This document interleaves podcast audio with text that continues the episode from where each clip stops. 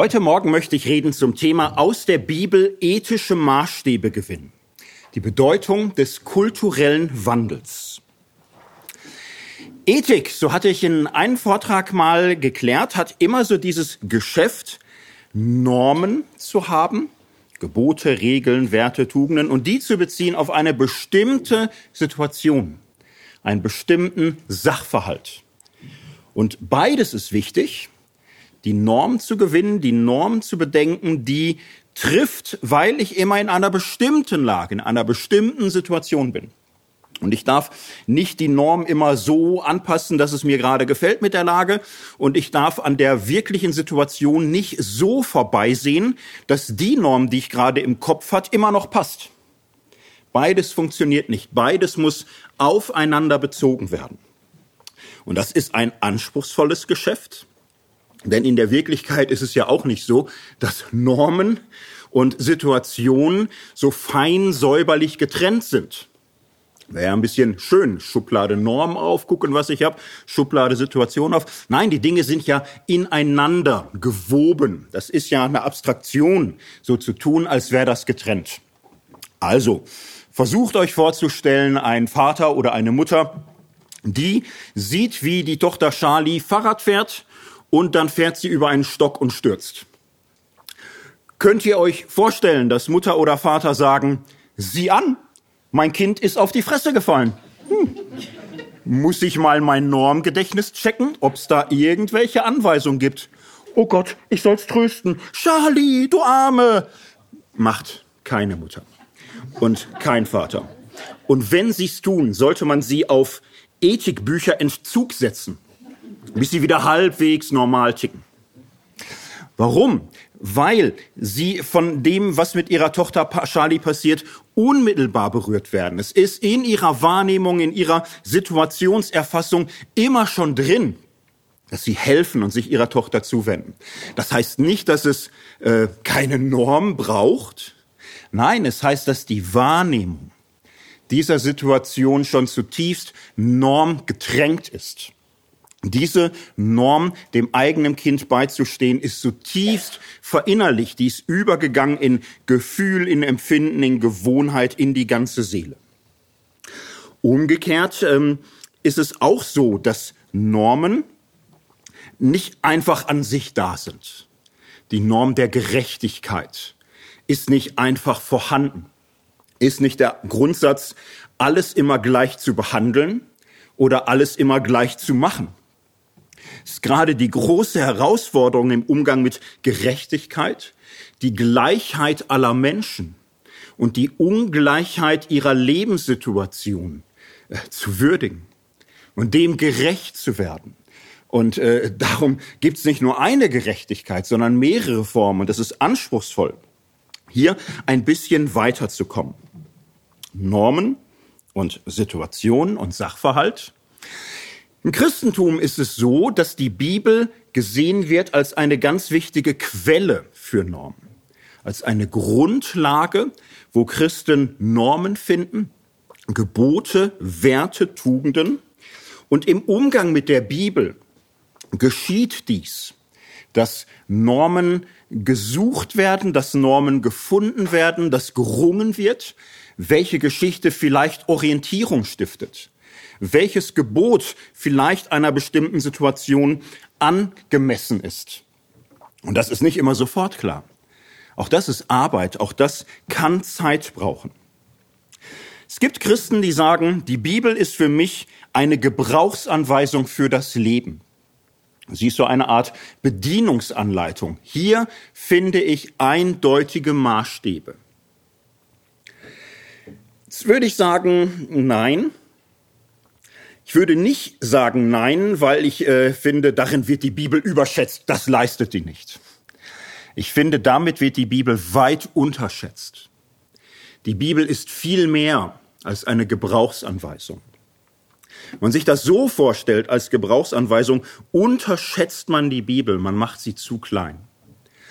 Man stiftet auch Missverständnisse.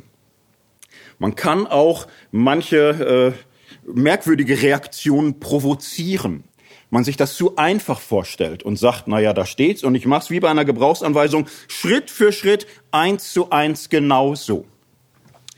Es gibt im Internet einen Brief, der ist da viral gegangen, wie man so sagt. Der zeigt, was für Missverständnisse entstehen können, wenn man das zu einseitig betont. Und diesen Brief wird uns Estella jetzt einmal vorlesen. Liebe Dr. Laura, vielen Dank, dass Sie sich so aufopfernd bemühen, den Menschen die Gesetze Gottes näher zu bringen. Ich habe einiges durch Ihre Sendung gelernt und versuche, das Wissen mit so vielen anderen wie nur möglich zu teilen. Wenn etwa, wenn etwa jemand versucht, seinen homosexuellen Lebenswandel zu verteidigen, erinnere ich ihn einfach an das dritte Buch Mose, 1822, wo klargestellt wird, dass es sich dabei um ein Gräuel handelt. Ende der Debatte. Ich benötige allerdings ein paar Ratschläge von Ihnen im Hinblick auf einige der speziellen Gesetze und wie sie zu befolgen sind. A. Wenn ich am Altar einen Stier als Brandopfer darbiete, weiß ich, dass dies für den Herrn einen lieblichen Geruch erzeugt. Levitikus 1,9. Das Problem sind meine Nachbarn. Sie behaupten, der Geruch sei nicht lieblich für sie. Soll ich sie niederstrecken? B. Ich würde gern meine Tochter in die Sklaverei verkaufen, wie es in Exodus 21,7 erlaubt wird. Was wäre Ihrer Meinung nach heutzutage ein angemessener Preis für Sie? C. Ich weiß, dass ich mit keiner Frau in Kontakt treten darf, wenn sie sich im Zustand ihrer menstrualen Unreinheiten befindet. Leviticus 15, 19 bis 24. Das Problem ist, wie kann ich das denn wissen? Ich habe versucht zu fragen, aber die meisten Frauen reagieren darauf pikiert. D.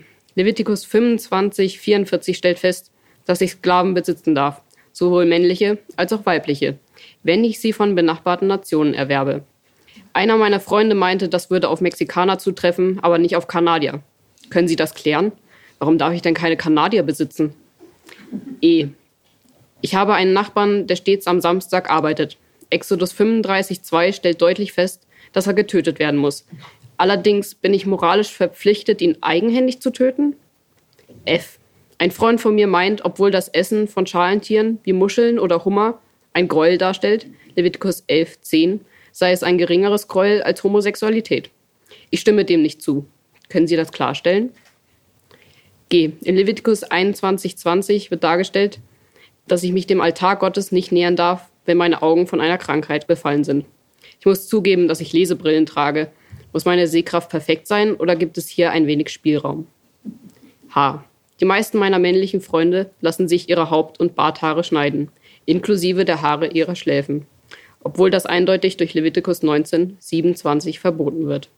Wie sollen sie sterben? I. Ich weiß aus Levitikus 11, dass das Berühren der Haut eines toten Schweins mich unrein macht. Darf ich aber dennoch Fußball spielen, wenn ich dabei Handschuhe anziehe? J. Mein Onkel hat einen Bauernhof. Er verstößt gegen Levitikus 19,19, 19, weil er zwei verschiedene Saaten auf ein und demselben Feld anpflanzt. Darüber hinaus trägt seine Frau Kleider, die aus zwei verschiedenen Stoffen gemacht sind. Baumwolle und Polyester. Er flucht und lästert außerdem recht oft. Ist es wirklich notwendig, dass wir den ganzen Aufwand betreiben, das komplette Dorf zusammenzuholen und sie zu steinigen? Leviticus 24, 10 bis 16. Genügt es nicht, wenn wir sie in einer kleinen, familiären Zeremonie, Zeremonie verbrennen, wie man es ja auch mit Leuten macht, die mit ihren Schwiegermüttern schlafen? Leviticus 20 bis 2014. Ich weiß, dass Sie sich mit diesen Dingen ausführlich beschäftigt haben. Da bin ich auch zuversichtlich, dass Sie uns behilflich sein können. Und vielen Dank nochmals dafür, dass Sie uns erinnern, dass Gottes Wort ewig und unabänderlich ist. Ihr ergebener Jünger und bewunderter Fan, Jake. Ja, vielen Dank. Denke, so mancher wird diesen Brief kennen. Mich erinnert er an meine eigene Jugend. Meine eigenen atheistischen Jugend kann ich mich gut erinnern im Religionsunterricht, wie ich da so da saß. Wir hatten mal so eine Senfkornbibel von den Gideons geschenkt bekommen.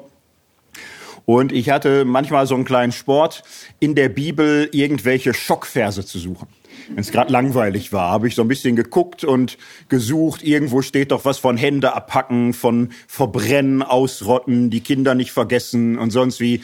Wenn ich was hatte, habe ich mich da mal gemeldet und gesagt, ja, hier hören Sie mal, was die Bibel sagt.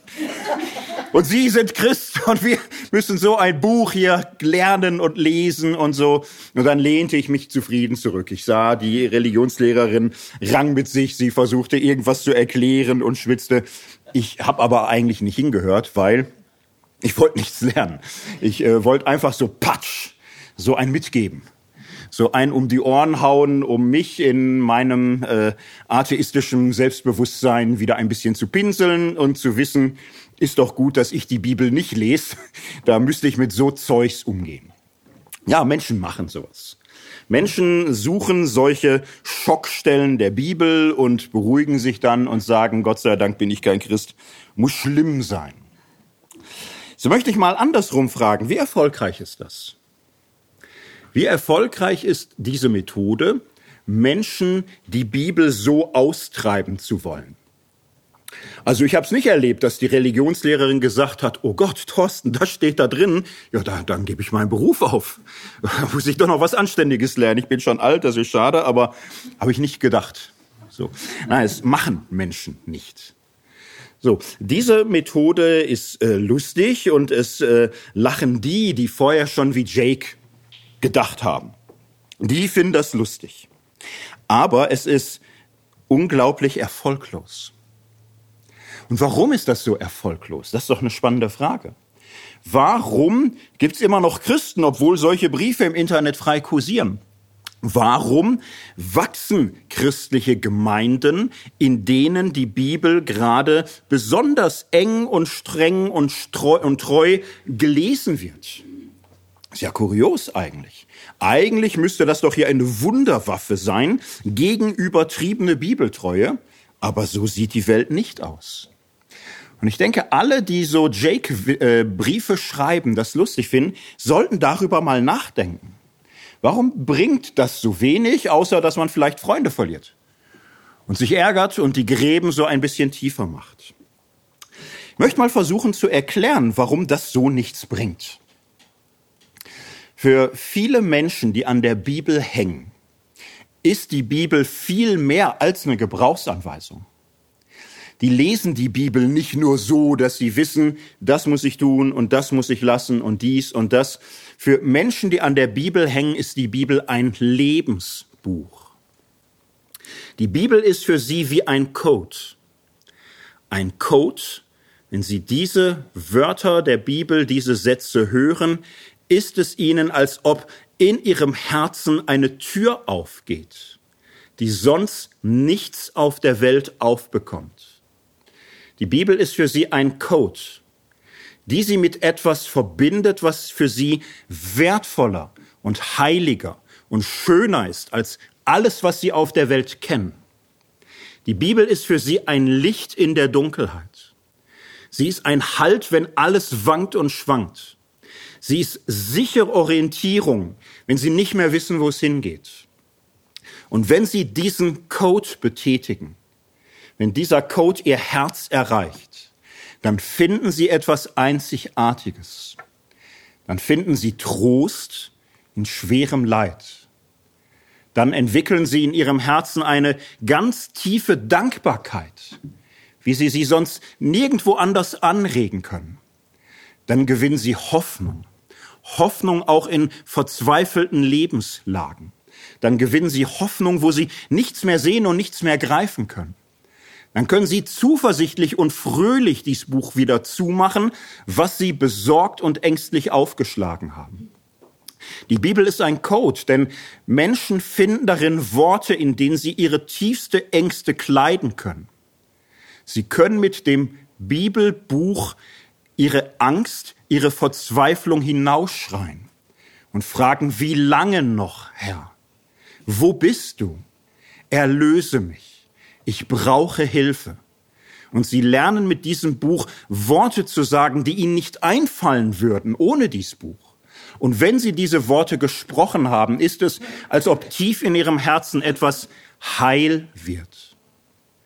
Und sie finden in diesem Buch die Zuversicht, trotz Schuld und Scheitern geliebt zu werden.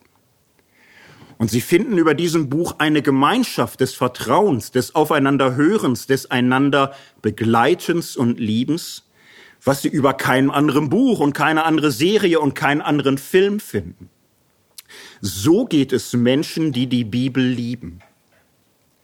Und Menschen, die es, denen es so geht, die lassen sich von solchen Jake-Briefen die Bibel nicht aus der Hand nehmen, weil die Bibel für sie ein Lebensbuch ist, ein Code zu ihrem Herzen, ein Code, mit dem sie Zugang zu Gott finden.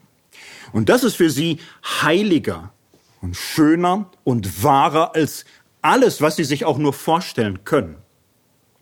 Und darum sind sie bereit, der Bibel zu vertrauen, auch wenn sie nicht erklären können, warum. Darum sind sie bereit, offene Fragen auszuhalten, auch verspottet und ausgelacht zu werden, weil sie die Bibel als Halt, als etwas, was sie trägt, erfahren. Und das geben sie nicht einfach auf, nur weil irgendwer lacht oder sie versucht zu beschämen oder ins Lächerliche zu ziehen. Ich kann mir vorstellen, dass das Menschen einleuchtet, auch sehr konservativen Christen einleuchtet, die das Gefühl bei Worthaus vielleicht auch etwas seltener haben sonst. Und für die einfach nur mal die kleine Nebenbemerkung. Man könnte das Beispiel jetzt auch weiterziehen und sich fragen, wie erfolgsversprechend glaubt ihr, ist es, wenn man etwa Muslimen sagt, ihr und euer Koran, ihr müsst erstens lernen, den Koran historisch zu relativieren, zweitens müsst ihr ihn kritisieren, ihr müsst ihr euch von bestimmten Aussagen ganz klar distanzieren, und drittens müsst ihr jederzeit schwören, dass ihr das Grundgesetz mehr liebt als den Koran. Ansonsten akzeptieren wir euch hier nicht. Erfolgsversprechend? Kaum. Menschen, die ihr heiliges Buch lieben, lassen sich durch solchen Druck in keiner Weise beeindrucken. Das wird so nicht funktionieren. Und die Jakes dieser Welt, die manchmal aus guten Gründen Angst haben vor fundamentalistischer Religion, sollten vielleicht etwas tiefer darüber nachdenken, was Glaube ist, was Frömmigkeit ist, was Bibeltreue sein kann. Vielleicht schreiben sie dann auch mal erfolgreichere Briefe und entwickeln bessere Argumente, als es ihnen oft gelingt. Das war in die Richtung gesprochen. Und, und jetzt wenden wir uns mal anderen Christen zu, die diesen Brief von Jake so hören. Naja, und was machen die? Die, die ärgern sich. Die ärgern sich, weil sie merken, der Jake will lustig sein. Und der will von seiner Gang auf die Schulter geklopft kriegen, dass alle sagen, Jake, du bist der Hammer. Und äh, dafür haut er paar ultrafrommen halt links und rechts paar ins Gesicht. So ist ja lustig, die sind ja dafür da, die kann man ja schön durch den Dreck ziehen. Und das spüren die und das ärgert sie natürlich. Wie soll man damit umgehen? Wie soll man mit diesem Ärger umgehen? Ja, und da ist natürlich auch eine Versuchung mit verbunden. Also, wenn man sich das anschaut, man merkt ja eigentlich sehr schnell, viel Ahnung hat der Jake nicht. Der erste Punkt war hier, wenn ich am Altar ein Stier als Brandopfer darbiete, weiß ich, bla bla bla. Ähm, jeder, der bisschen von der Bibel weiß, so, der hat da folgende Gedanken. Und jetzt stellen wir mal uns vor, dass man so als ganz konservativer Christ morgens wach wird, diesen Brief liest, bevor man stille Zeit gemacht hat, bevor man mit Gott geredet hat, bevor das eigene Herz durch Barmherzigkeit und Liebe weich geworden ist, also in einem Zustand, wo man noch tief im Fleisch ist. Man hört diesen ersten Satz vom Jake und schreit zurück, meine Fresse, bist du doof, Jake. Das gilt doch nur für Priester. Ist doch Blödsinn. Wir opfern doch nicht. Boah. So, und, und so hat, noch, hat man noch ein paar Stellen eigentlich Grund zu explodieren. Das ist menschlich. Kann man verstehen. Aber jetzt mal so unter uns äh, Pastoren, Söhnen und Töchtern, wird das den Jake beeindrucken? Naja, wenn man die Bibel verteidigt, wenn man seinen Glauben verteidigt, sollte man natürlich zusehen, das so zu machen, dass man nicht gleichzeitig seinen Glauben verrät und der Bibel untreu wird. Man kann aus guten Gründen auf die Idee kommen, dieser Jake ist unser Feind der will mir die Bibel aus der Hand winden. Dass du ihm das nicht durchgehen lässt, ist völlig okay, aber sorry, wenn er dein Feind ist, da hast du äh, eine klare Bedienungsanleitung für.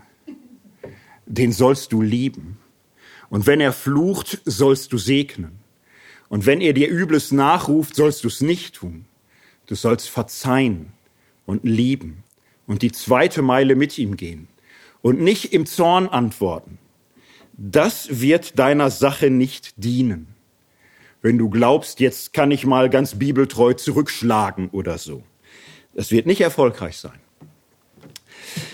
Das Zweite, es ist wahrscheinlich auch nicht erfolgreich, dass du dich einfach nur zurückziehst in einen Schmollwinkel und sagst, der wollte mich beleidigen und jetzt hat er es geschafft und ich ärgere mich. Und jetzt habe ich äh, stille Zeit gemacht und habe gebetet. Die innere Glaubenskraft reicht dafür, dass ich nicht zurückfluche. Das muss reichen. Das ist für einen schweren Vormittag vielleicht auch mal genug, aber auf Dauer ist es natürlich besser, wenn man auch erklären kann. Erklären kann, warum dieser Brief die Anhänglichkeit an die Bibel nicht einfach pulverisieren kann.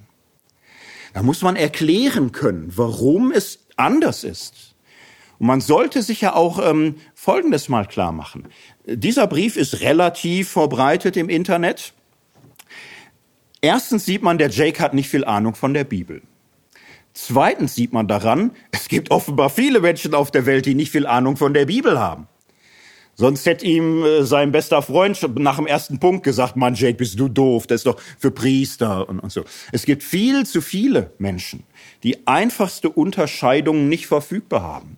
Und offenbar gibt es viel zu viele Christen, die manchmal sehr unreflektiert und flach von der Bibel reden als Gebrauchsanweisung, die man einfach so eins zu eins umsetzen kann und muss. Gäbe es das nicht, würde ein solcher Brief überhaupt keinen Erfolg haben. Wenn Christen über dieses Niveau weit erhaben werden, würde niemand lachen. Man würde ihn bemitleiden, dass er so wenig Ahnung hat, wo man doch von jedem Christen auf der Straße lernen kann, dass es so ja echt nicht geht. Was ich heute Vormittag machen möchte, ist, ich möchte verschiedene Antworten durchgehen, die man auf diesen Brief geben kann. Und ich werde mich dabei orientieren an konservativen Bibelhermeneutiken. Und ich möchte insgesamt vier verschiedene Reaktionen durchprobieren. Vier verschiedene Antworten, wie man nach stiller Zeit, nach Beten, nach in Liebe und Barmherzigkeit das Herz getaucht und den Kopf wieder klar gemacht und vernünftig Rechenschaft geben von der Hoffnung, die in uns ist, hier etwas zu sagen kann. Und dabei möchte ich einen Überblick geben über Hermeneutik. Hermeneutik ist die Lehre vom Verstehen der Bibel. Hermeneutik im Blick auf die Ethik in der Bibel, auf das Gewinnen von ethischen Normen aus der Bibel. Das ist mein Ziel. Es wird ein Überblick werden. Das heißt, ähm, in den einzelnen Punkten muss es manchmal auch kurz und knapp gehen, aber ich hoffe, dieser Überblick kann auch äh, zumindest so viel stiften, dass man dem nächsten Jake-Brief erheblich cooler und reflektierter gegenübertreten kann. Die erste Antwort, die man Jake geben könnte, mit der werden wir jetzt schnell fertig sein, was sie echt nicht gut ist. Leider aber eine ist, die man von vielen Christen hören kann. Viele Christen, die das hören, würden als erstes die Antwort geben, ja, das ist ja alles nur Altes Testament. Das ist ja alles Altes Testament. Für uns gilt aber das Neue Testament. Die Antwort ist nicht gut. Ich mache das kurz und knapp. Das ähm, hat mehrere Probleme, die Antwort. Äh, ein Problem ist natürlich dies, es ist an sich schon sehr schräg, so zu tun, als wäre das Neue Testament so eine Art Ersatz, Ersatz für das Alte Testament, was jetzt man so sagen kann, na ja, früher gab's das Gesetzbuch, wir haben jetzt ein anderes neues Gesetzbuch, heißt ja auch Neues Testament. Das ist allein schon ein völliges Missverständnis des Neuen Testaments. Und es gibt aber weitere Probleme. Ähm, was man im Neuen Testament lesen kann, ist das Bekenntnis zum ganzen Alten Testament als dem Wort Gottes. Zu dem Wort, was nicht Menschen ersonnen haben, sondern was Menschen getrieben vom Heiligen Geist im Namen Gottes niedergeschrieben haben. Vom Alten Testament heißt es, dass es von Gott eingehaucht, von Gott durchgeistet ist. Es ist vom Neuen Testament her ziemlich einfach zu begründen, warum das Alte Testament als Wort Gottes verstanden wird. Es ist mit dem Neuen Testament ziemlich schwierig zu begründen, warum das Neue Testament genauso Wort Gottes ist wie das Alte Testament. Und das ist dann natürlich ein Problem, wenn man sagt, ja, das Alte Testament, das gilt ja nicht mehr. Das ist ja verfallen. Ob jetzt Karfreitag oder Ostern, weiß ich gerade nicht, vielleicht auch Pfingsten, aber es gilt nicht mehr. Und, und wir, bei uns gilt das Neue Testament. Nee, so nicht. Und es passt ja auch in keiner Weise zu dem etwa, was Jesus sagt. Jesus sagt Matthäus 5, ihr sollt nicht meinen, dass ich gekommen bin, das Gesetz oder die Propheten aufzulösen. Ich bin nicht gekommen aufzulösen, sondern zu erfüllen. Denn wahrlich, ich sage euch, bis Himmel und Erde vergehen, wird nicht vergehen der kleinste Buchstabe noch ein Tüpfelchen vom Gesetz, bis es alles geschieht. Wer nun eines von diesen kleinsten Geboten auflöst und lehrt die Leute so, der wird der Kleinste heißen im Himmelreich. Wer es aber tut und lehrt, der wird groß heißen im Himmelreich. Wie immer wir diese Worte verstehen wollen, und diese Worte zu verstehen im Kontext des gesamten Neuen Testaments ist durchaus anspruchsvoll. So, aber eins ist doch völlig klar, du kannst dich nicht hinstellen und sagen, aha, also das Alte Testament ist nichts mehr, habe ich verstanden. Nee, das, so geht's nun mal nicht.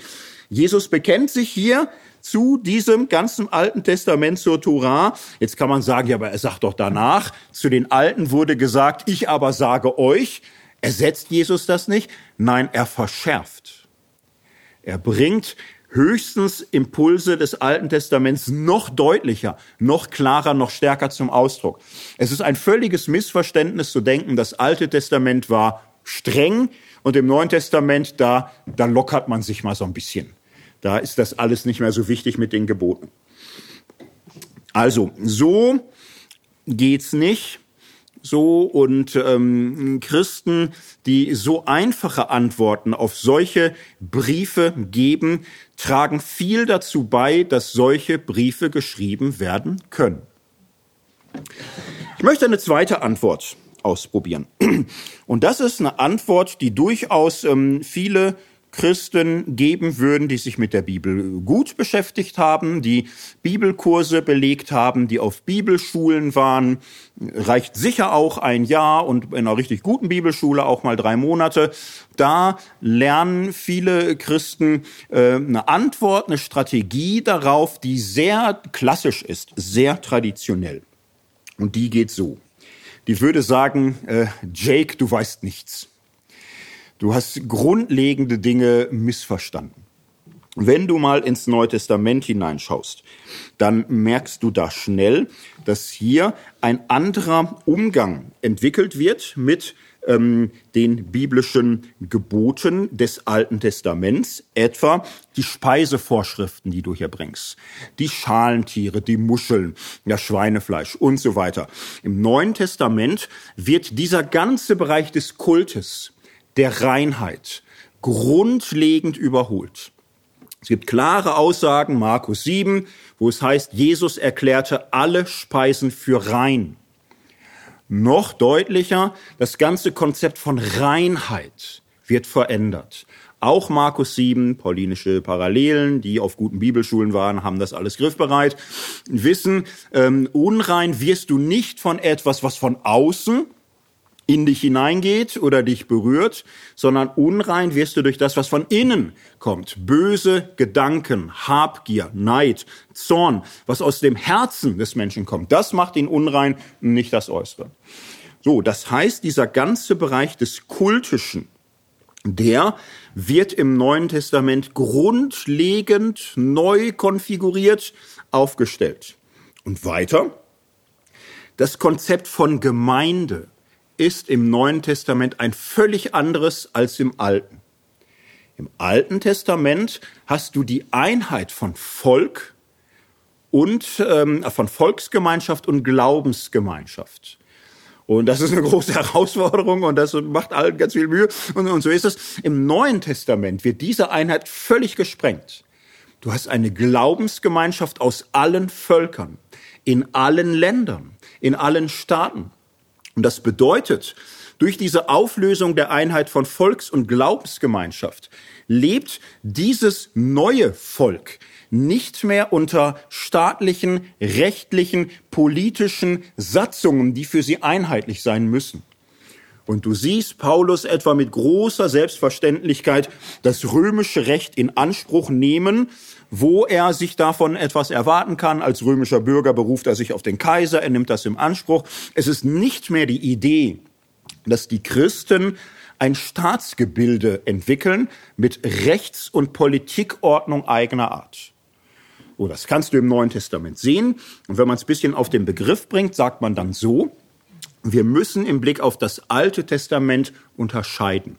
Die Gesetze, die Gebote haben teilweise einen kultischen Charakter, kultischen, zeremoniellen Charakter. Und all das, was damit zu tun hat, im Bund Gottes zu bleiben, den Gottesdienst Israel zu gestalten. All das wird im Neuen Testament auf eine neue, geistliche, nicht so von Kult, Reinheit und Unreinheit geprägte Basis gebracht.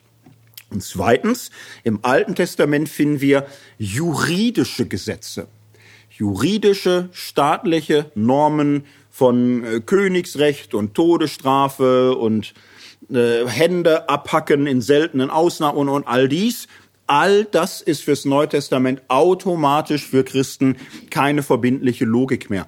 Was du im Alten Testament auch findest, ist die moralische Dimension der Gebote. Und so geht diese einfache Antwort. Das Gesetz des Alten Testaments hat kultische, juridische und moralische Aspekte.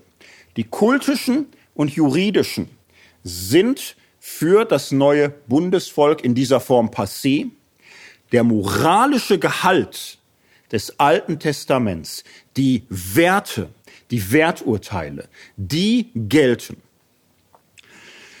So, wenn du von dieser Einsicht her, das waren ja jetzt drei, vier Minuten, ne? da, drei Monate Bibelschule war jetzt großzügig angesetzt und, und so, das kann man lernen grundsätzlich.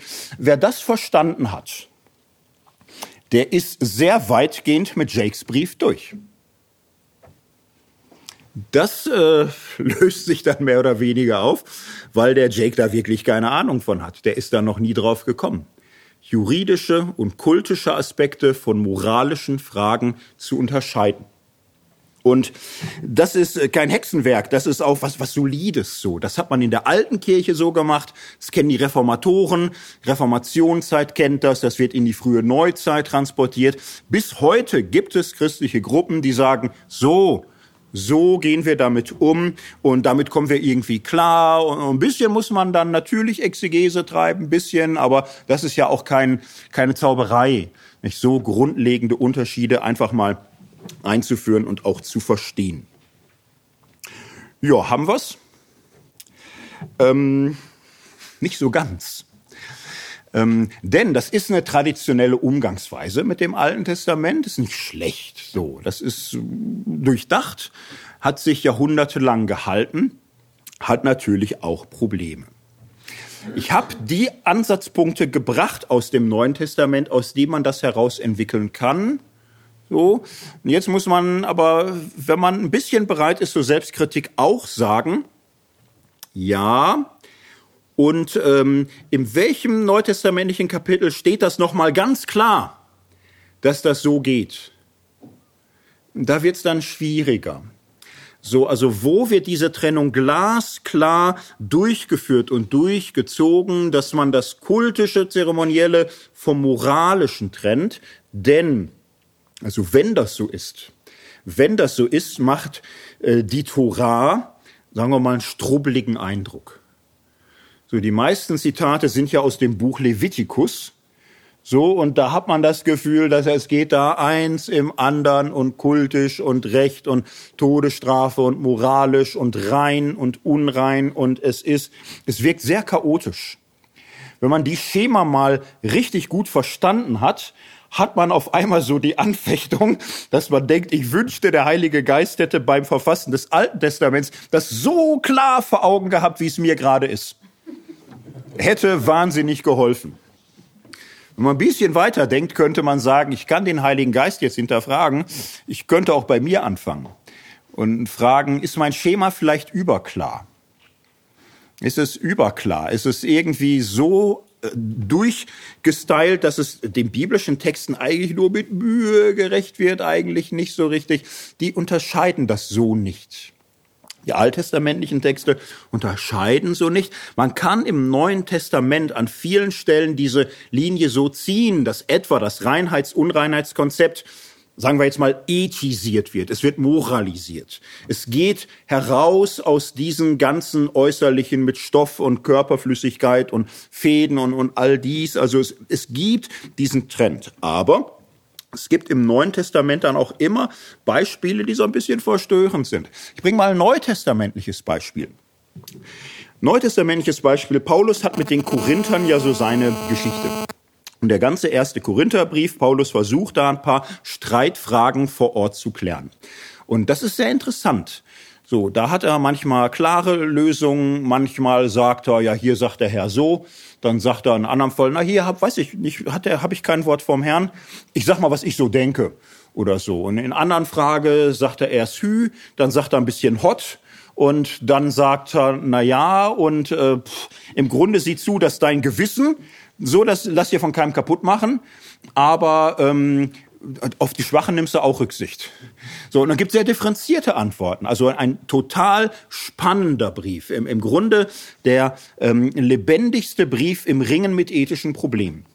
Es gibt ein Fall, ein Kapitel, wo Paulus aber sehr klare Ansage trifft und wo er richtig entrüstet ist und wo er einen Fall offenbar in Korinth vor Augen hat, wo er sagt, da ist unter euch etwas, das gibt's ja nicht mal bei den Heiden, also raus mit dem.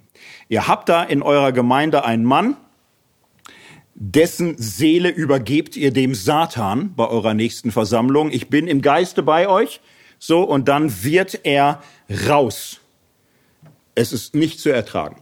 Das ist mit Abstand das schärfste und klarste, was Paulus in diesem ersten Korintherbrief macht. Ähm, jetzt ist es so, die meisten geben sich ein bisschen wenig Mühe zu fragen, was ist das für ein Fall? Sie sagen ja Ehebruch. Naja, der Fall ist jetzt nicht so ganz einfach. Ähm, Paulus sagt ganz schlicht so, da ist ein Mann, der lebt zusammen mit der Frau seines Vaters so formuliert ist klar, das ist jetzt nicht seine Mutter.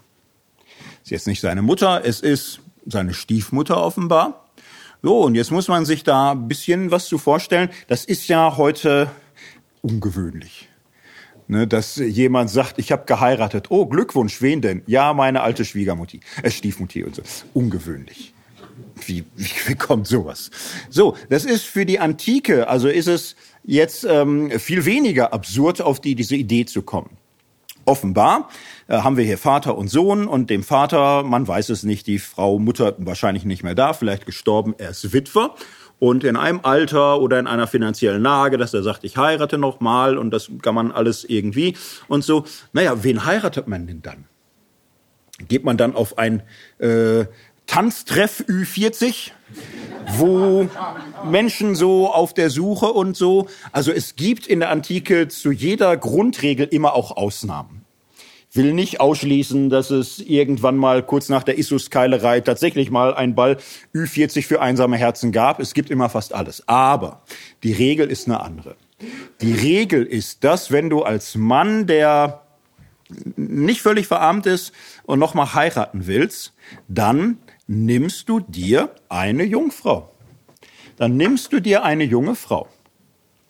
Naja, und die mag 14 sein, die mag 16 sein, äh, sicher war sie irgendwie auch, äh, was weiß ich, 27 Jahre nach der Gründung Roms, ausnahmsweise auch mal 30. Aber in der Regel, in der Regel äh, kriegst du eine Jungfrau, die 13, 14, 15, 16 war. Das ist eher so das klassische Heiratsalter. Also in der Regel kriegst du einen Teenie. Und wenn du ein Witwer im reiferen Alter bist, ist es überhaupt nicht ungewöhnlich, sondern relativ normal, dass du dann eine Ehefrau hast, äh, die vielleicht sogar ein bisschen jünger ist als dein ältester Sohn.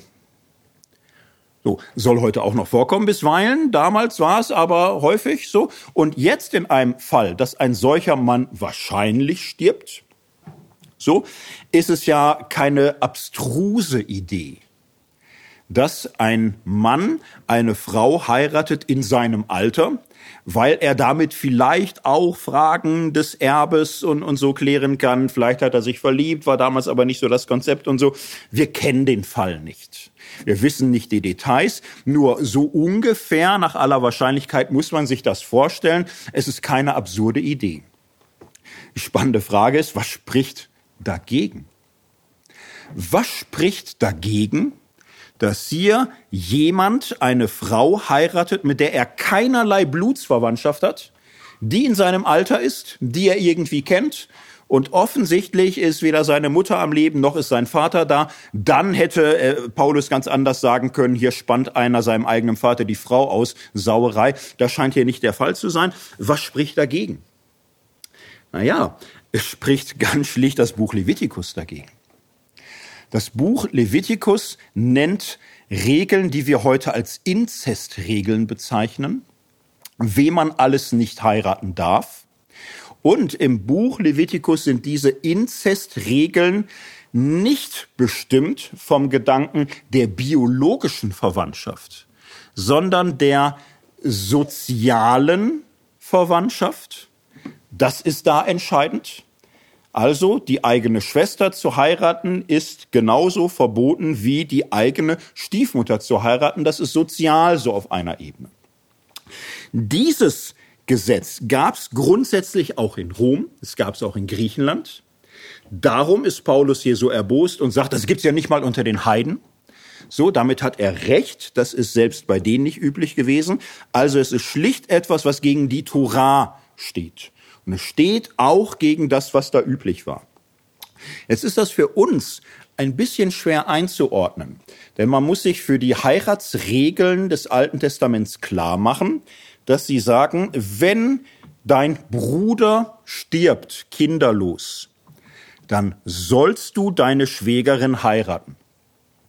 Wenn dein Vater stirbt und seine hinterlassene junge Frau dir total gefällt und ihr beide einander von Herzen liebt, dürft ihr auf keinen Fall unter keinen Umständen heiraten.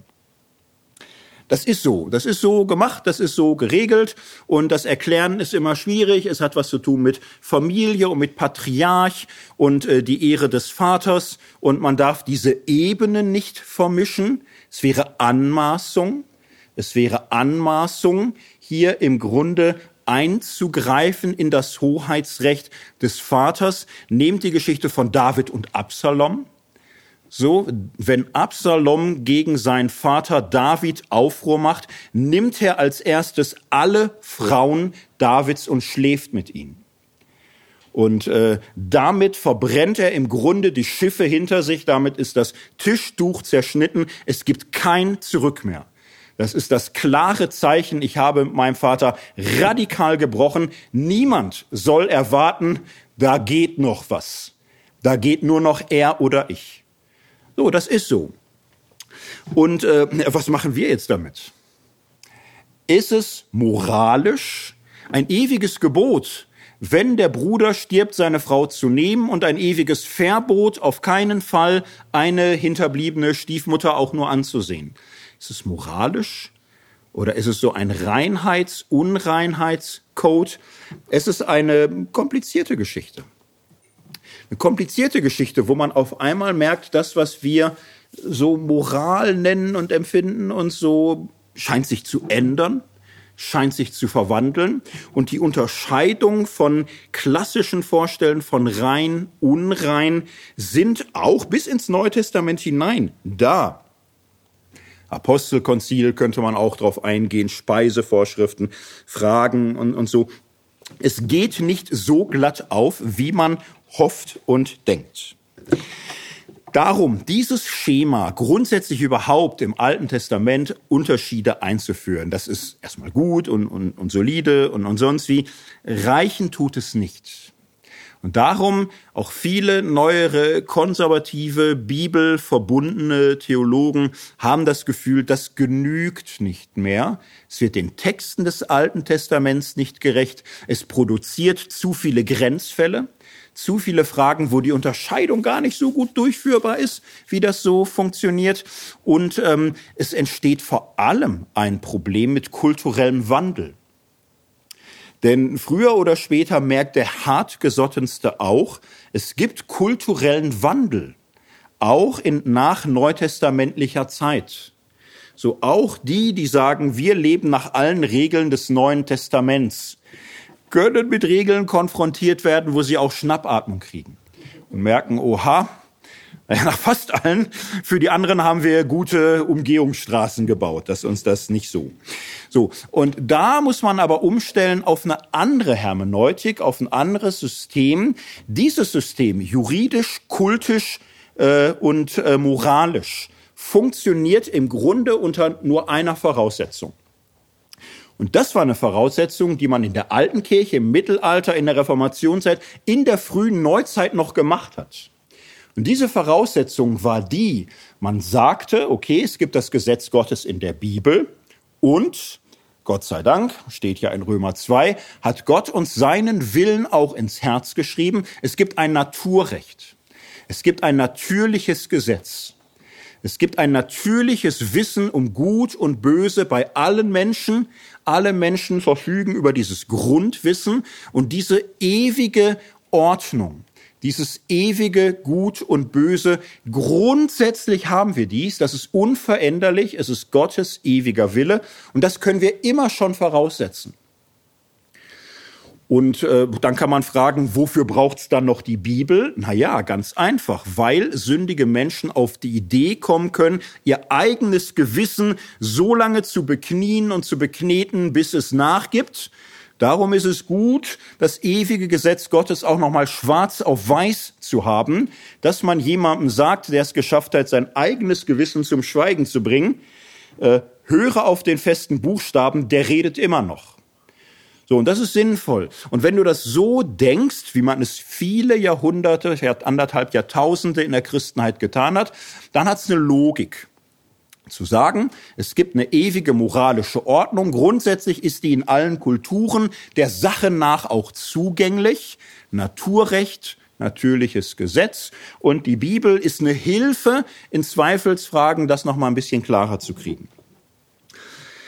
Jetzt ist das Problem dies, das mit dem Naturrecht ist eine Position, die einen schweren Stand hat. Die meisten, auch Theologen, die meisten auch konservativen Theologen haben sich im Laufe der letzten 200 Jahre mindestens teilweise davon verabschiedet. Warum? Weil wir in den letzten Jahrhunderten eine ungeheure Transformation erfahren haben des moralischen Bewusstseins, gerade in Kernländern des Christentums. Der Übergang vom Obrigkeitsstaat zur Demokratie ist erheblich. Es gehörte zur Logik des Naturrechts, dass es von Natur Menschen gibt, die befehlen und Menschen, die gehorchen. Es war eine natürliche Ordnung. Und das suchte man sich nicht aus. Man war so geboren. Das war eine Frage des Standes. So, da konnte man sich nicht einfach so hocharbeiten und hochputschen. Das war eine natürliche Ordnung. Und Demokratie wurde als widernatürlich empfunden. Es war eine natürliche Ordnung, dass der Mann führt und die Frau folgt. Das war eine sehr klare natürliche Ordnung. Und für andere war es völlig klar, dass es Freie gibt und Sklaven. Und das haben sie zurückgeführt auf uralte Geschichten der Urgeschichte und, und gesagt, ja, so ist es halt. So, dass das ist so ein Urfluch und von Natur sind manche Menschen Sklaven und andere nicht. Es war eine natürliche Ordnung, dass aus Kindern nichts wird, wenn man sie nicht prügelt. Ein unverprügeltes Kind kann nichts werden. Es wird Verbrecher. Es wird irgendwie völlig aus der Art schlagen, nur mit starker Disziplin Autorität und nicht ohne Prügel kannst du ein Kind auf einen guten Weg führen. All das gehörte mal dazu. All das war Naturrecht. Und ein Punkt nach dem anderen ist, äh, hat erstmal keine Mehrheit mehr gehabt und irgendwann haben auch Konservativste gelernt, Demokratie zu sagen, schon auch gut. So, ähm, und manchmal ist es ja auch völlig verrückt. Es gibt heute Konservative, die sich damit brüsten, dass das Christentum die Demokratie erfunden hat und andere Religionen schaffen das nicht. Das ist natürlich manchmal auch ein bisschen tragisch, weil etwa im 19. Jahrhundert in Deutschland war es ein sehr breiter Konsens äh, unter konservativen Christen, dass äh, die königliche Obrigkeit von Gott ist und dass das Streben nach Demokratie Aufruhr gegen Gottes Ordnung ist. Also es ist schön, dass man irgendwann auch vergisst und so, aber auch ein bisschen äh, ungerecht und auch ein bisschen unehrlich, so dass das gehört zur Geschichte. Und all diese Dinge haben sich irgendwann aufgelöst. Offenbar verändert sich etwas. Die Welt dreht sich weiter.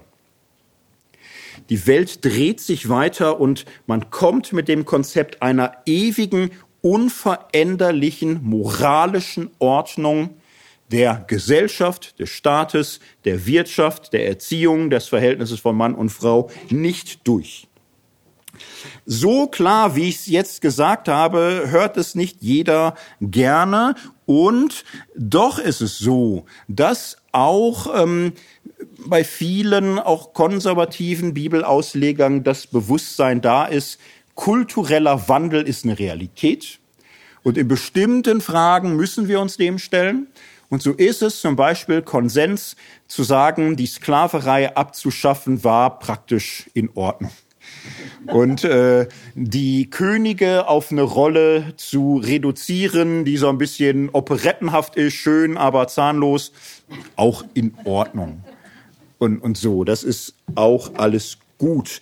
Und ähm, neuere Methoden haben äh, Ansätze entwickelt, wie man die Bibel so auslegen kann, dass solche Veränderungen möglich sind.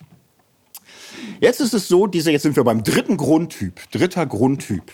Da gibt es eine, eine gewisse Unübersichtlichkeit. Da gibt es viele Theologen und viele hermeneutische Ansätze, die das so und anders und irgendwie probieren. Ähm, ich mache jetzt mal einen kleinen Ordnungsvorschlag einen kleinen Ordnungsvorschlag, der im Grunde etwas völlig Naheliegendes eigentlich probiert. Mich wundert, dass es nicht äh, häufiger so gemacht wird. Wenn es darum geht, die Bibel als Gesetzesbuch auszulegen, ist doch mal völlig naheliegend äh, zu fragen, wie machen das andere, die darin Jahrtausende Übung haben? Also schlicht, wie machen das Juristen? Wie legen Juristen verbindliche Texte aus? Das ist doch irgendwie etwas, was funktioniert.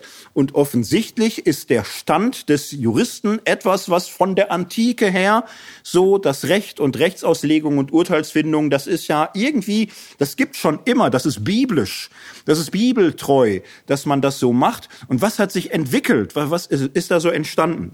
Und wenn man bei den Juristen reinschaut, die, die lernen wahnsinnig gerne für Prüfungen und dann ist es immer schön, wenn man das auch alles griffig und überhaupt hat gibt hier eine, eine hübsche Überschaubarkeit äh, für so ein Schema, wie man Gesetze auslegt. Und da werden vier Methoden unterschieden. Und diese vier Methoden stelle ich jetzt mal in etwas anderer Reihenfolge, dass es dem theologischen Bedürfnis näher kommt, so zusammen.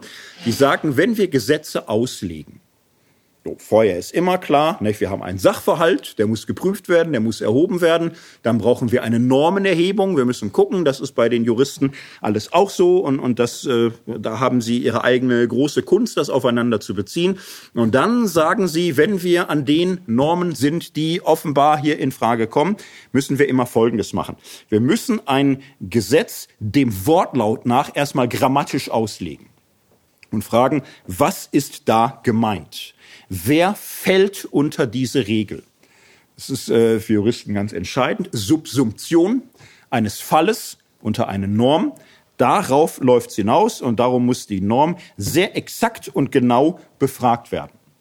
Und der zweite Punkt ist dann der, dass man schon ein bisschen gucken muss, von wann ist das Gesetz, wann ist das erlassen worden und was war grammatisch in der Sprache äh, gemeint, So manchmal sind in Gesetzestexten altertümliche Wörter. Man muss dann so ein bisschen schauen, was ist gemeint. Man braucht neben der grammatischen Auslegung auch eine historische Auslegung. Und das muss einander ergänzen, so den Wortlaut ganz genau verstehen und auch so ein bisschen schauen, auf wen bezieht sich das? Wer kann damit betroffen sein vom Wortlaut her? Ich möchte ähm, am Beispiel der Bibel mal ein, ein kleines Beispiel durchführen, was auch zeigt, wie kompliziert das sein kann. Also, klar, im 1. Mose 1 steht, Gott schuf den Menschen männlich und weiblich als Mann und Frau. Das ist der Wortlaut und jetzt kann man darüber ein bisschen grammatisch arbeiten und wir schenken uns das, männlich, weiblich, Mann und Frau. Tun wir mal so, als wäre das so klar, wie es auch irgendwie klar ist. Und jetzt ist die spannende Frage, was bedeutet dies, wenn man das auf heutige Fragen, auf heutige Sachverhalte bezieht? Und da gibt es Christen, die sagen, Gott schuf Mann und Frau. Das heißt, Menschen, die man heute intersexuell oder transsexuell nennt, sind nicht vorgesehen. Als Ebenbild Gottes ist man Mann oder Frau. Es werden keine weiteren Optionen angeboten. Jede Idee weiterer Geschlechter, weiterer Unordentlichkeiten und, und so ist nicht vorgesehen, ist nicht nach dem Bilde Gottes, ist nicht nach dem Willen Gottes, kommt da nicht vor. Da muss man natürlich fragen, ist das etwas, was ähm, für die Schreiber, die Ersthörer dieses Wortes logisch war? Das Wort sagt, es gibt Mann und Frau, das heißt, alles, was da nicht zupasst, lehnt ihr bitte ab. Ihr könnt dann diskutieren, ist das eine Illusion, ist es eine Krankheit, ist es eine Behinderung, kommt das durch schlechte Ernährung oder direkt vom Teufel oder wie auch immer, oder könnt ihr lange diskutieren, aber lehnt es bitte ab, so, das ist die Norm. Wenn man da einigermaßen sich äh, mit beschäftigt, äh, Gott Ebenbildlichkeit, merkt man, das ist eine Frage, die überhaupt nicht in der damaligen Zeit erörtert, erwogen oder diskutiert wurde. Wenn man ein bisschen schaut, historische Auslegung, wird man Folgendes feststellen. Was war in der Umwelt des Alten Testaments? In der Umwelt, was war denn da Bild Gottes?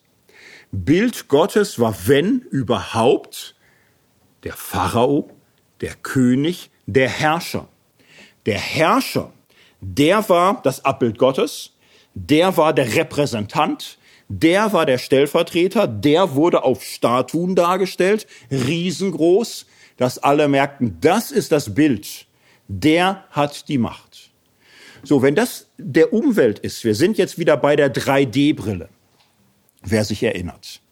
Wenn das so ein Hintergrund des Verständnisses ist, was passiert denn dann mit dem Verstehen von 1. Mose 1?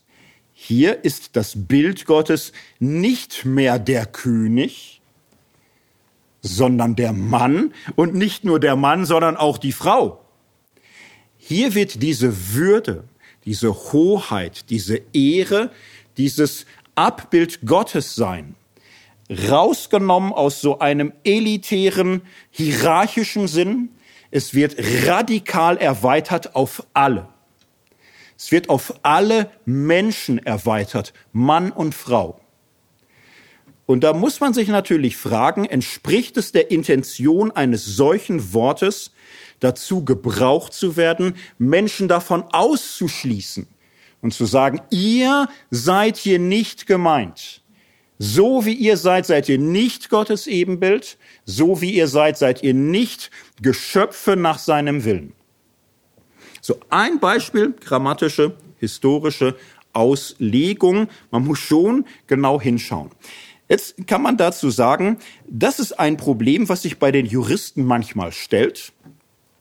Es stellt sich bei ihnen aber selten. Warum? Weil äh, Recht ständig fortgebildet wird. Das große Zauberwort ist Rechtsfortbildung. Juristen machen immer wieder die Erfahrung, dass ein Sachverhalt auftritt und dann wird geguckt und sie stellen fest, wir haben keine Rechtsnormen, die diesen Sachverhalt bis jetzt präzise erfassen. Und was heißt das? Auftrag an den Gesetzgeber, wir brauchen Rechtsfortbildung, wir brauchen eine Klärung der Gesetzeslage. Und das geschieht und geschieht und geschieht. Die letzte Bundesregierung hat, ähm, ich kann mich täuschen, aber ich meine gehört zu haben, 500 Veränderungen von Gesetzen vorgenommen. Ganz viele Fälle. Das Grundgesetz wurde wieder und wieder und wieder und wieder an vielen Stellen verändert in dem Bereich, der veränderlich ist. Ähm, BGB, StGB, ständig, ständig treiben wir Rechtsfortbildung, weil es die ständige Erfahrung ist im Gerichtswesen, neue Fragen sind im bisherigen, in der bisherigen Rechtsordnung noch nicht erfasst und können nicht eindeutig beantwortet werden. Und das ist für den Gebrauch der Bibel natürlich das ungeheure Problem. So Texte zu nehmen, die zweieinhalbtausend, dreitausend Jahre alt sind und sagen, diese Texte sind eindeutig für jeden heutigen Sachverhalt. Fragt mal Juristen, ob sie so Texte haben. Ausführliche Gesetzbestimmung. Da passt was nicht. Da passt irgendwas nicht. Und wenn man sich Christen anschaut, na ja, die Vielfalt der Auslegung zeigt natürlich, da passt was nicht. Es kann so nicht sein. Und was natürlich geschieht, ist, dass Auslegungen immer weiter entwickelt werden. Christentum ist es halt so, bestimmte Änderungen finden statt auf der Ebene der Rechtsauslegung, denn eine Rechtsfortbildung, also eine Weiterschreibung des Alten und Neuen Testaments ist aus absolut notwendigen Gründen nicht denkbar. Sollte man nicht dran rühren. Also findet eine Fortschreibung des Rechtsverständnisses auf der Ebene der Auslegung statt. Das muss auch so sein. Dann ist es aber natürlich schwierig, wenn manche Christen sagen, was störe mich Auslegung, ich bleib allein beim Wort. Und das Wort ist immer eindeutig. Und für jeden Fall, der mir passieren kann, hat das Wort eine klare Antwort. Dass man dann in Streit gerät, ist kein Wunder, da passt was nicht. Grammatische und historische Auslegung, das ist ähm, erstmal das, das kleine Einmaleins, was so in der Rechtsauslegung betrieben werden muss. Das große Einmaleins äh, ist dann drittens systematische Auslegung. Und systematische Auslegung ist für Juristen ganz schlicht. Es gibt verschiedene Normen. Die Fälle sind schon kompliziert und oft ist in einem Fall werden mehrere Normen berührt. Welche Norm gilt denn jetzt? Welche Norm ist höhergewichtig? Und das ist eine ständige Frage. So, es gibt ein neues Gesetz, BGB, so, und, und wenn einem das nicht gefällt, sagt man, wir brauchen eine Normenkontrollklage. Das Bundesverfassungsgericht muss klären, ist dieses neue Gesetz kompatibel mit dem Grundgesetz. Und hier ist äh, die juristische Logik relativ klar. Es gibt äh, verbindliche Vereinbarungen, schriftliche Verträge und so weiter, die sind gültig. Wichtiger sind staatliches Gesetz, BGB, StGB. Wenn ein Vertrag gesetzeswidrig ist, dann wird der Vertrag ungültig. So, das ist diese konkrete Rechtsebene Grundrechte. Das Grundgesetz ist höherwertig als Einzelgesetze im BGB, StGB und so weiter und so weiter. Europarecht, internationales Recht ist höherwertig als Bundesrecht. Also ich komme aus Hessen. Ich äh, hoffe jeden Morgen inständig, dass in Hessen keine Revolution ausbricht und die sagen irgendwann, hurra, Hessen ist selbstständig. Wir hätten das Problem, in der hessischen Verfassung gibt's noch die Todesstrafe. Die gibt's da noch, hat man da irgendwie mal so reingeschrieben und äh, dann immer vergessen, die da rauszuholen, weil man sagt, na ja, Bundesrecht schlägt Landesrecht, lassen wir mal. Irgendwann ist da schon mal Zeit für eine Rechtsfortbildung, weil ist ja schon ein komischer Pickel im Papier, finde ich. Aber ist so ein Beispiel, so, ne, Verträge, Landesrecht, Bundesrecht, Grundrechte, Euro, so. Wie ist das in der Bibel? Das ist Stoff für viele Vorträge. Ich möchte nur darauf hinweisen, na ja, in der Bibel äh, ist das so.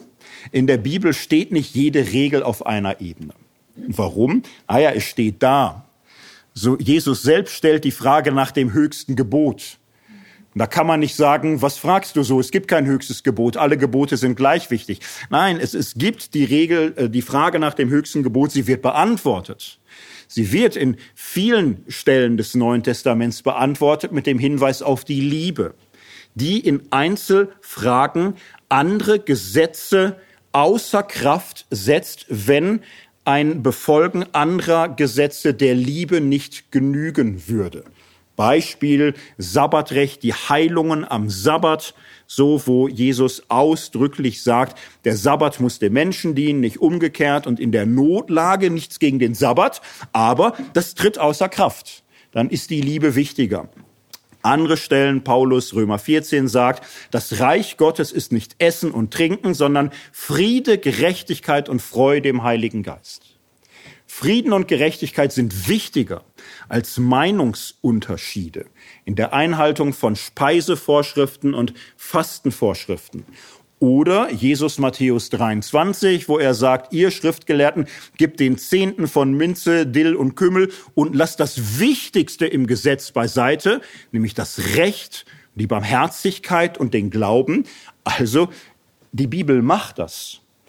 Und es, es sind ein paar Dinge, die besondere Bedeutung haben. In den Beispielen, die wir gerade hatten, sind es die Liebe, sind es die Gerechtigkeit, ist es das Streben nach Frieden, ist es ähm, die Barmherzigkeit. Das sind Metaregeln. Und die sind wichtiger als andere.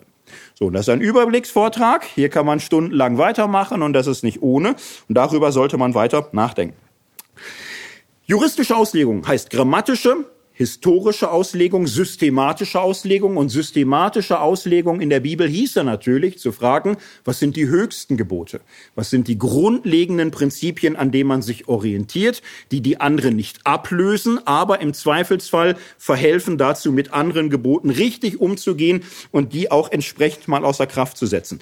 Das vierte Gebot bei den Juristen ist die teleologische Ausbildung, die ganz schlicht nach dem Zweck einer Regel fragt. Nicht nur nach dem Wortlaut, sondern nach dem Zweck.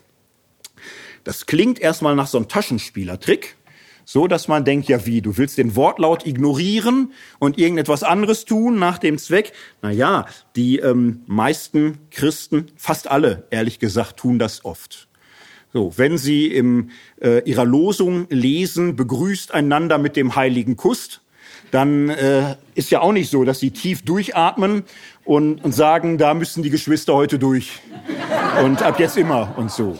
Sondern sie wissen ganz genau, so in ihrer Kultur heißt das Händedruck, vielleicht Umarmung, freundlich, so und äh, ohne Küssen. Weil so, es sei denn, du emigrierst nach Frankreich und du gewöhnst dich wieder dran und ist dann auch schön und so. Aber ähm, man kann das. Man, man versteht das instinktiv. Der Apostel schreibt hier nicht die ewige Ordnung des Küssens fest, so, sondern der Zweck ist, begrüßt einander halt freundlich. Oder wenn es heißt, äh, erhebt die Hände zum Gebet. Dann gibt's manche, die sagen, yeah, und so. Und andere, denen da ganz äh, schummerant wird und, und die das irgendwie nicht mögen und, oh, und, und, und so. Und die kommen mit so einem Vers klar und sagen, der Apostel möchte nicht sagen, dass wir unsere Hände erheben sollen. Also er tut das so, aber er meint das eigentlich nicht. Er meint, dass wir beten sollen und unserem Gebet den körperlichen Ausdruck verleihen, der in unserer Kultur dafür üblich ist. Und wenn wir irgendwann das Händefalten ins Herz geschlossen haben, als stünde es in der Bibel und irgendwann äh, Rücken, Knie oder Hüfte haben und das sich aufs Angesicht werfen irgendwie, haben wir da Seelenfrieden und machen das nicht mehr. Teleologische Ausbildung, Auslegung. Ich denke, weitere Erläuterungen brauchen wir dazu nicht. Ne, das ist selbstverständlich. Klar ist auch, kann man lange Vorträge halten, durch viele Beispiele durchgehen. So, das war ein drittes Modell. Und ich denke, also wenn das so das Standardmodell wäre, wo, wo alle wüssten, so läuft's, so geht's, wir werden in einer anderen Gesamtsituation des Christentums mit weniger Gift und mit mehr Gesprächen statt äh, Verketzerungen mit mehr aufeinander hören. Wir hätten kluge, interessante Auseinandersetzungen. Wir, wir wüssten, dass es immer eine Sache der Auslegung ist, aus der Bibel Normen zu gewinnen. Und wir würden immer auch verstehen, das ist manchmal ganz anspruchsvoll. Und da brauchen wir unser aller gemeinsame Intelligenz. Und da, da brauchen wir Theologen, die uns zur Grammatik und zur Geschichte was sagen können.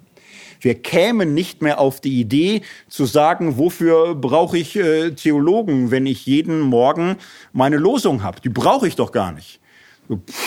Ich habe doch hier das Wort Gottes auf Deutsch. Da will ich doch nicht nervös gemacht werden mit irgendeinem so blassen Typ, der mir da was aus der Antike verkaufen will oder so. Wenn man ungefähr verstanden hätte, dann wüsste man, Bibelauslegung ist nicht das Privileg eines jeden Einzelnen, der da das äh, päpstliche Amt der voll äh, gültigen Bibelauslegung für sich beanspruchen kann, sondern Bibelauslegung ist etwas, was die ganze Gemeinde betrifft und wo die ganze Gemeinde mit ihrem Sachverstand gefordert ist.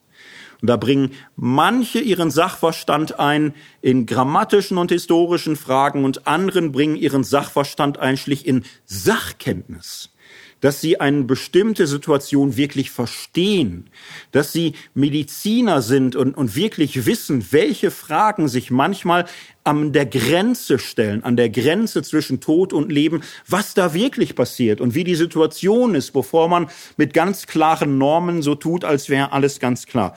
Wir wären weit, wenn das so wäre. Meines Erachtens nicht weit genug. Darum möchte ich noch einen Schritt weitergehen und ein viertes Modell vorstellen. Ein viertes Modell, kurz und knapp. Dieses vierte Modell soll das jetzt, was bis jetzt war, nicht ersetzen.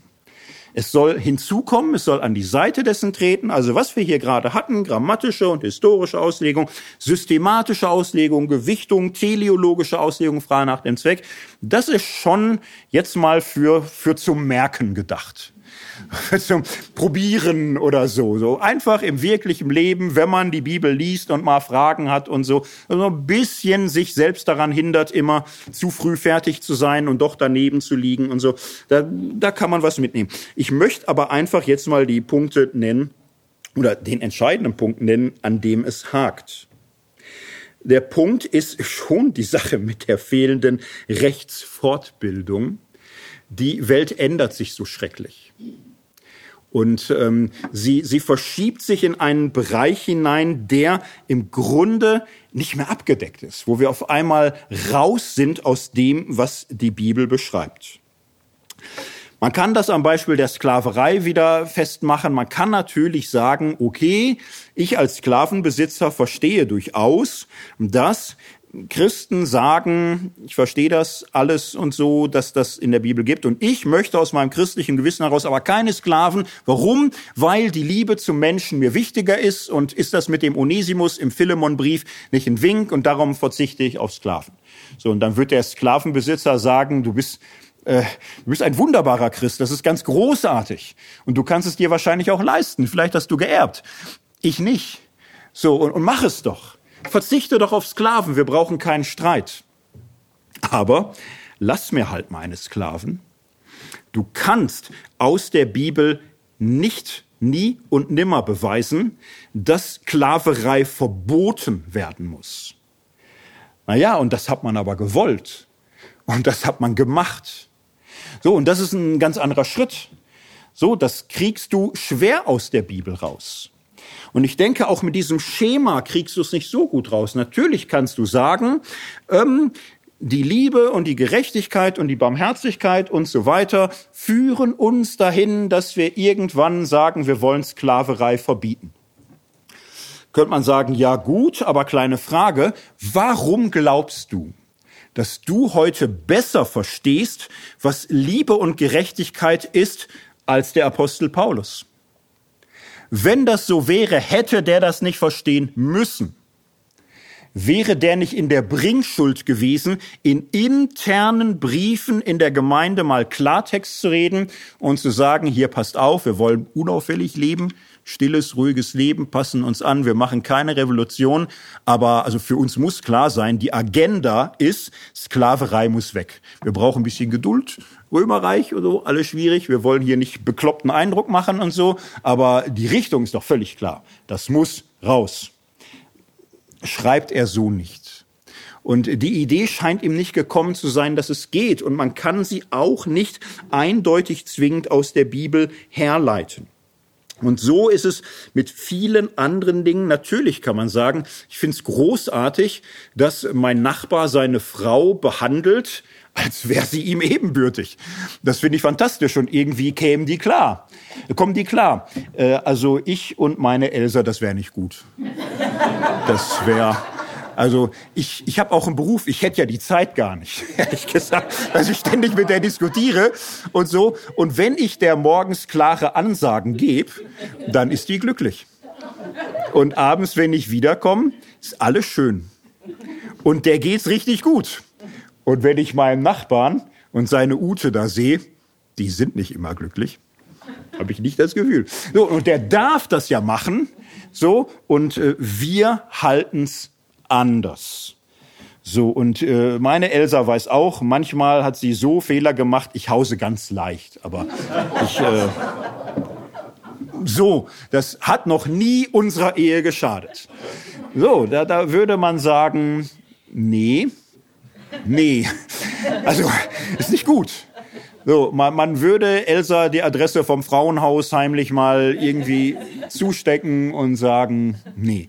So, äh, Kinder so, nicht? Aber man kann natürlich sagen, ich finde es wunderbar, dass unsere Nachbarn Kinder haben, die sie irgendwie groß kriegen ohne Schläge und ich gebe zu, deren Kinder, die haben auch äh, noch keine Katze heimlich ertränkt und so und die stehlen auch nicht in der Nachbarschaft und so.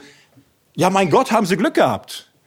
Haben sie Glück gehabt. So, mein Bub wird der nicht regelmäßig spürbar wieder lernen, was geht und was nicht geht. Wir, wir hätten hier äh, Tohu Wabohu. Ist halt so. So, und natürlich dürfen meine Nachbarn ihre Blagen verzärteln. Können sie ja machen so irgendwie, irgendwas wird aus denen schon werden. Nur, niemand soll mir das Recht absprechen, mein Bub nach biblischen Grundsätzen zu erziehen. Und natürlich gehören dazu Schläge. Und das klingt dann großzügig, aber wir leben ja in einer Welt, der Vater würde sagen, in einer solchen kranken Welt, die mir das verbietet. Naja, ich finde das gut. Ich finde das gut, dass es verboten ist. Und das ist aber etwas, also du kannst aus der Bibel auf die Idee kommen, ich möchte das wahnsinnige Experiment probieren, meine Kinder ungeschlagen groß werden zu lassen. Und du kriegst vielleicht ein gutes Gewissen dahin, dass du sagst, vielleicht ist es erlaubt. Es wird schwieriger zu sagen, ich lese meine Bibel so, dass man das Schlagen von Kindern verbieten sollte. Dann, dann stehst du im Widerspruch zu manchem, was da steht.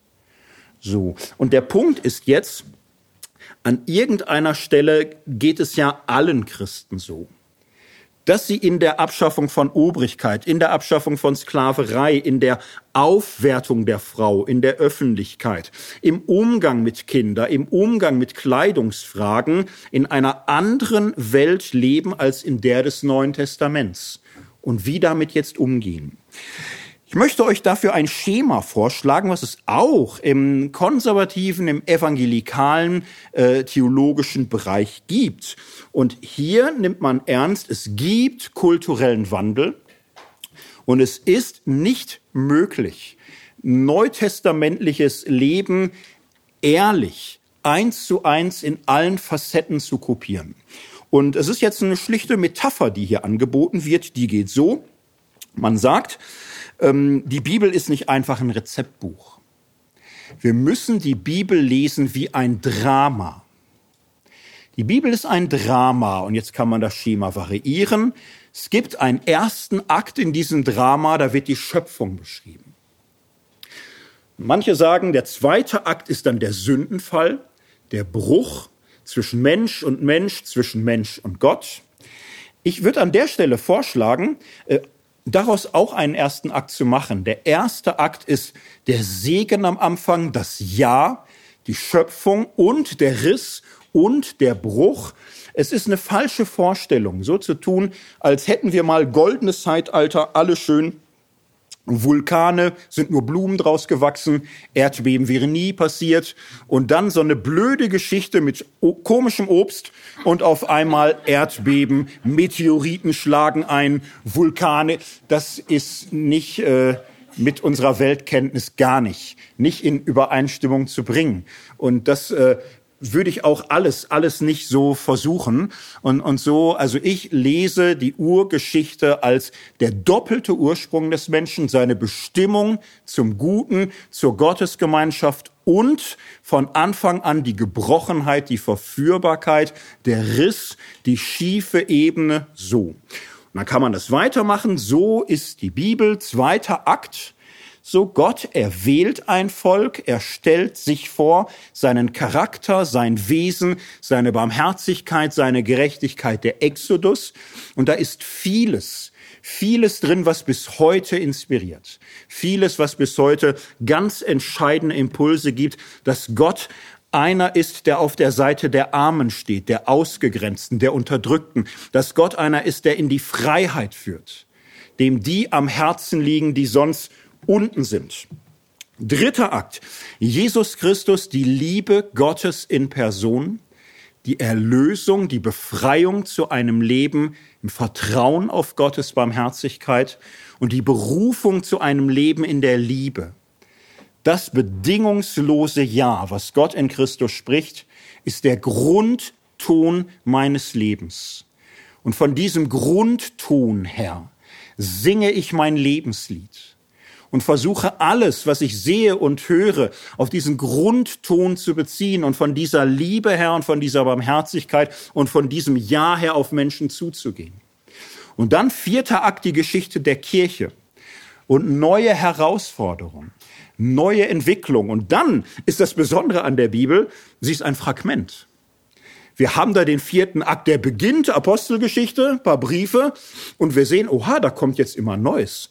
Die sind am Anfang noch im Tempel bei den Juden und man ahnt schon, irgendwas läuft da schief, das geht auseinander, irgendwann sind sie da nicht mehr, ja, und dann Fragment.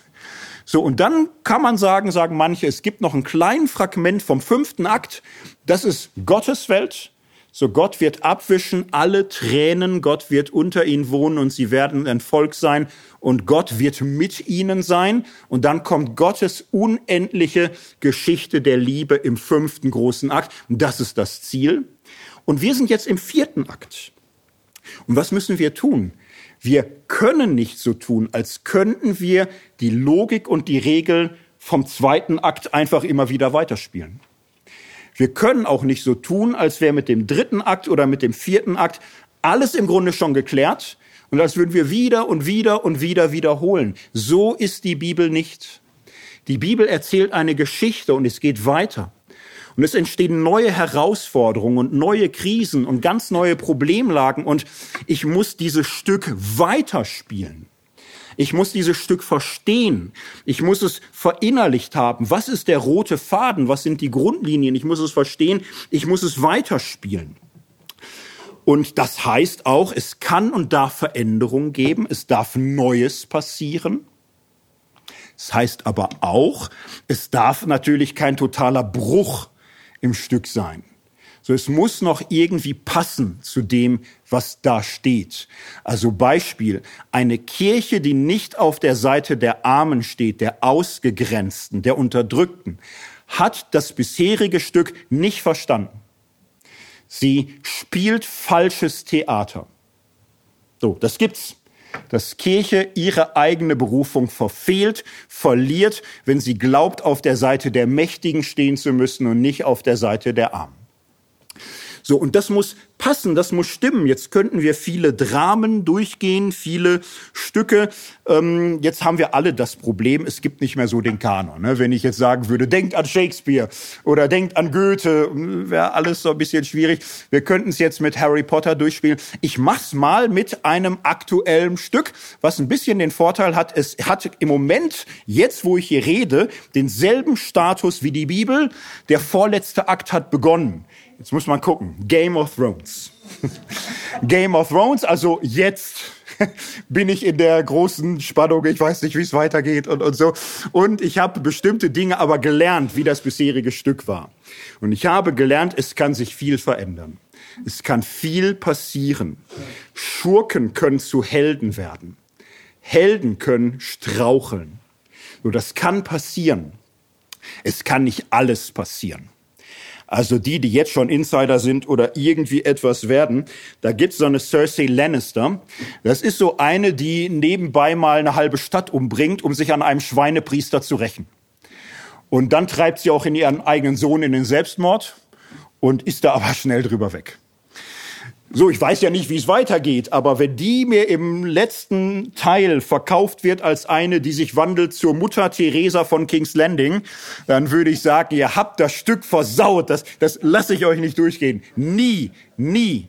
So, äh, anderes Beispiel, einer, der heißt Jon Snow und äh, in einer Welt, wo es fast nur Grau gibt, ist das der letzte, wo man hofft, das ist vielleicht einer, der den Weg des Guten durchzieht. Und wenn der jetzt auf einmal anfängt, äh, was weiß ich, seine Schwester zur Begrüßung zu, äh, zur Begrüßung zu vergewaltigen, würde ich sagen, nein, das hättet ihr niemals gedurft. Ihr habt es versaut. Das ist nein, das lasse ich euch nicht durchgehen. So, aber natürlich kommt manchmal Veränderung. Jamie Lannister, das ist so ein Typ, der äh, zur Not auch mal Kinder umbringt oder seine Schwester zur, äh, zur Begrüßung vergewaltigt. Und ist auch einer, den man erst als äh, Oberschurke hassen lernt. Und dann staunt man Staffel für Staffel über so eine Art Menschwerdung. So, also es, Dinge ändern sich. Sie können sich ändern. Und das ist aber manchmal schwer abzuschätzen. So, in welche Richtung geht es weiter? Nicht alles ist möglich. Man kann aus der Bibel nicht alles machen. Aber manchmal muss man in einer neuen Zeit, in einer neuen Herausforderung zu anderen Einschätzungen kommen und darin das bisherige Stück weiterdenken. Man muss erklären können, warum man nicht aus dem Stück, aus dem Drama Gottes mit uns aussteigt, sondern gewiss ist, dass das Stück so weitergeht, weil es bisher so und so und so gelaufen ist. Das waren vier Modelle, die Bibel auszulegen. Vier Modelle. Das erste vergessen wir sofort wieder. Wir haben Respekt vor dem großen Weg der alten Kirche des Mittelalters der Reformation mit ihrer naturrechtlichen Deutung und sagen gleichzeitig, es ist zu viel passiert als dass das noch ginge. Die Welt hat sich weiter gedreht. Sie hat sich als Geschichte erwiesen, die nicht in den Griff zu kriegen ist mit der Idee einer ewigen, unveränderlichen moralischen Ordnung. So etwas gibt es auch in der Bibel schon nicht. Und diese anspruchsvolleren Modelle ich habe jetzt den Grundansatz erklärt. Ich glaube aber, es ist lohnt, so weiterzudenken. Denn, ähm, naja, was leistet dies? Zum einen glaube ich, die Bibel stiftet Orientierung. Die Bibel stiftet Orientierung nicht nur Blödsinn wie in diesem Jake-Brief. Auf die Bibel hören heißt, ein Herz zu entdecken für die, die am Rande stehen heißt Mitgefühl zu entwickeln, heißt nach Gerechtigkeit zu erfragen, heißt nicht satt zu sein, zu sagen, mir geht's gut, ist doch egal, was gerade woanders ist. Die Bibel verändert Menschen, Kulturen zum Guten. Und gleichzeitig hilft dieses Schema auch damit klarzukommen, dass in der Bibel Sachen stehen, die heute nicht mehr passen. Und es fällt vielen Christen schwer, das so zu sagen. Sie sagen, ja, aber es ist doch Gottes Wort. Da kann man doch nicht sagen, passt so nicht. Es, du kannst es dann nicht sagen, wenn du nicht bereit bist zu akzeptieren, dass Geschichte, Kultur, Menschen sich ändern. Und dieses Schema des Dramas hilft zu sagen, das, was da steht, ist Gottes Weg mit Menschen in der Antike. Und es ist ein gutes Wort, es ist ein gutes Gesetz. Und in einer neuen Zeit, in einer neuen Epoche müssen Dinge weitergedacht werden, weiterentwickelt werden, weil es sonst das gute Wort, das es sein sollte, so nicht mehr sein kann. Und wir finden in der Bibel genug Impulse, die biblische Botschaft so weiterzudenken, dass sie auf heutige Fragen passt. Hinzusagen möchte ich auch, das ist ein Bereich, wo man nicht mehr hundertprozentige Sicherheit haben kann wie in der Logik. Man kann sich täuschen. Ich fürchte, es gibt Menschen, die aus Angst, sich zu täuschen, lieber irgendetwas Unkompliziertes, Einfaches, Schlichtes nehmen, wo sie das Gefühl festhalten können, ich hab, bin immer auf der sicheren Seite. Das, finde ich, passt nicht ins Drama der Bibel hinein. Da muss man manchmal einen eigenen Schritt riskieren. Da muss man manchmal neue Gedanken wagen. Da muss man manchmal sein Herz öffnen und sich auf neue Herausforderungen anders einlassen als vor 100 oder 200 Jahren. Darum dieses geschichtliche Auslegungsmodell, mit der wir der Bibel gerechter werden als mit allen anderen zeitlosen Modellen, die es vorher gab.